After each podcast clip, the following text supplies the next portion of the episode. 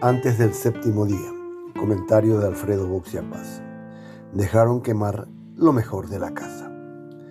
De repente, un siniestro, por usar un término usual de las compañías de seguros, nos recuerda la fragilidad de la democracia paraguaya. Lo que nos ha sucedido ha sido muy grave.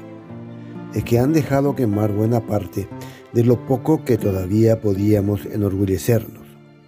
La rapidez con la que éramos capaces de dar a conocer quién ganó la elección y que esos resultados hayan sido por lo general poco discutidos. El trauma que arrastraba la generación de compatriotas que vivió la larga saga de elecciones fraudulentas del electronismo convirtió en objetivo superior de la transición tener elecciones libres, limpias y transparentes. Fue hacia allí donde más se avanzó en los años siguientes a la caída del dictador. El Tribunal Superior de Justicia Electoral, con inédita participación política plural y la novedosa legislación desarrollada en ese campo, consolidaron un sistema que se volvió rápido y creíble. En agosto del año 2000, el Tribunal Electoral pasó sin problemas su prueba de fuego.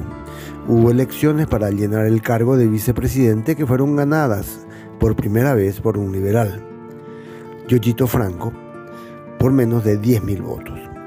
Pese a que la diferencia con el candidato colorado había sido menor al 1%, la población se fue a dormir esa noche como si estuviera tan acostumbrada a estas cosas como la escandinava. En los años siguientes llegamos a creer que la democracia consistía solo en votar, mientras seguíamos vanagloriándonos de nuestro conteo rápido, nuestras urnas electrónicas, nuestro tribunal electoral cada vez más rechoncho de funcionarios tan ociosos como multicolores. Al fin y al cabo, era una de las cosas que todavía funcionaba en una democracia que cada día era más chancha, más tramposa, más perversa.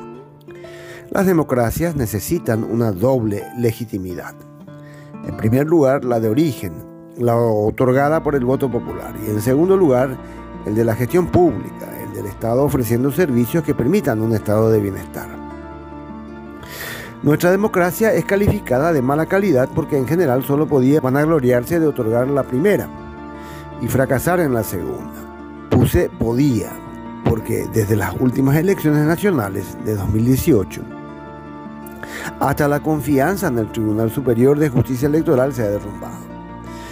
En ese sentido son llamativos los datos del Latino Barómetro, consolidados en su cuenta de Twitter por Marco Pérez Talía y que recomiendo a los interesados.